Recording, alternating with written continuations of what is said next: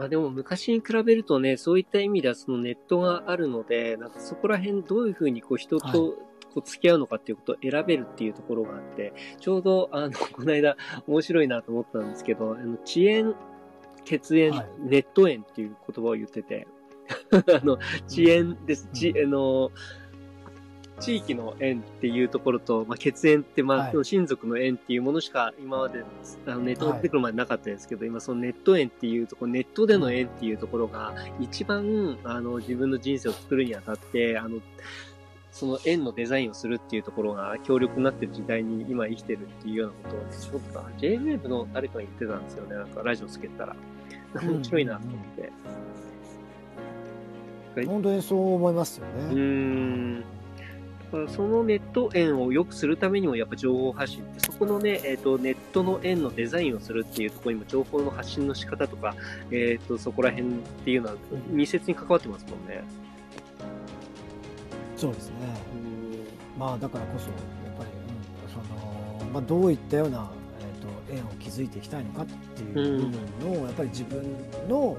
中でのそういったさっき言ったようななんていうんですかセルフプロデュースとかゴールっていうものも必要ですし、まあ、あと家族としてあのどういうふうにそういう子どもたちがそういうネットへの力を最大限に活かせるよう、ん。うんあの家族で、ね、やっぱりじ要するにこれって時間を過ごしてる長さっていうのって結構その環境の影響が大きいわけじゃないですか。そうですねまあネットっていろんなところにつなげるんだけども、うん。時間的にそこまでうんつながれるかってそうではないしいまだにやっぱりその、ね、遅延とか血縁って縛られる部分があるからうんじゃあ実際にそういう中でどれだけそれをねネット円でレバレッジかけられるようなうんあの過ごし方にしていくのかっていうそういうふうなぱりゴール設定とかそういうのって重要なのかなっていう気がしますよね。確かはいにそうですね。そこのデザイン、そこに依存しないっていうことも重要です。そこをきちんと管理するというか、自分自身でデザインするっていうことも必要ですよね。力が抜けるだけに。そうなんですよだからそうあの結構そのネット円っていうのだけに注目しちゃってるとやっぱりそのうん。遅延血縁という部分でうん。本当は訓練できるっていう土台って山ほどあるはずなのに、はい。そっちをなんか結構無視しちゃうっていうのが多いじゃないですか。うん。例えばよく言ってるサイバー空間っていうのは現実の空間の延長線上にもあるにもかかわらず例えば現実の世界では繁華街にえー子供一人でやらないにもかかわらず、ね、サイバー空間だともうなんか、うんどんなやつがうろついてるかも分かんないような荒野にこう勝手に繁華街とかそういう危ないところに子供を勝手にやってしまうとかっていったことが起こるわけじゃないですか。確かに。うんうんだからこうやっぱりその、うん、やっぱりそういう部分でネットのレバレッジネット円であのレバレッジをかけるっていうこことができるためにはやっぱり土台っていうのもすごく重要なのかなっていうふうに僕はいつも感じてますよね。まあ結構ある逆張りなんですけど。なるほどですね。ありがとうございます。じゃあ、ちょっと時間がですね、そうそう6時になろうとしているので、はい。えっ、と、はい今日はじゃあこんな感じですかね。ここのままあれそうでかですすね。ま音声の収録はこのままで大丈夫ですか？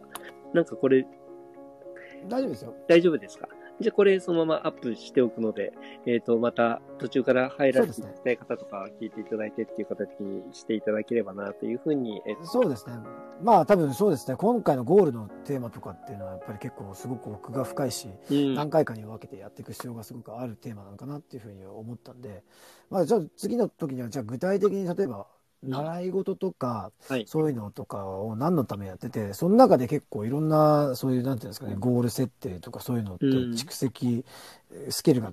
あの学んだりできることはあると思うので、まあ、そういういろんな取り組みをしてきたのではい。結構そういうふうなお話とかもできたらいいなっていうああ、ふうに思って面白いです。具体的な習い事、そこ気になる人多分いっぱいいますもんね。僕も気になります、そこ。うん何でもいいんですけども、ええ。その習い事をやるときに、例えば、うちの子はフルートとかやってるんですけど、まあ、ええ。どういうふうにして、さ将来は自分でそのゴールを設定して、うん。練習メニューとかを考えてとかっていうのができるようにするにはっていうのとかって、やっぱ学校とかもそういうのを教えてくれたりしてますし、ええ。あのそそういう部分に関してもなんかね、あのお伝えできたら面白いかなっていうふうに、まあ、今のところは思ってますけど、また面白いなんかお話があれば、ねええ次回はそういう違う話にして、また次のテーマ、次の次の回のテーマにしてもいいしっていう感じで、まあ、またフレキシブルに行いたいかなっていうふうに思っております。。わかりました。じゃあ、次はまた、復習なので、すいません次の週ですかね。はい。ということで、あの、皆さんありがとうございます。リーマさんもありがとうございました。あ、どうもありがとうございました。はい。えっと、あ、マリエさん、なんかコメント、コメントが一つ来てます。今回の内容は結構難しくて、はいぜひ聞いて質問でもください。ありがとうございああ、ます。本当ゴール設定は難しいですもんね。うん、た、そうですね。噛み砕いていきましょう。はい。はい。わかりました。ということで、ありがとうございました。ありがとうございました。失礼いたします。失礼します。失礼します。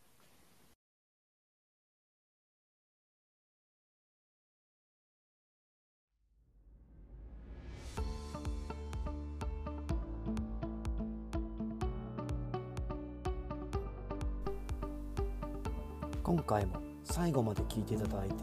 ありがとうございました。このタイミングでピンときた方はぜひフォローをよろしくお願いします。質問や感想などがありましたらコメント欄の方に書いていただけるととても嬉しいです。ライブでの対談に反映させていただくとともに質問については定期的に配信の方でお答えさせていただきます。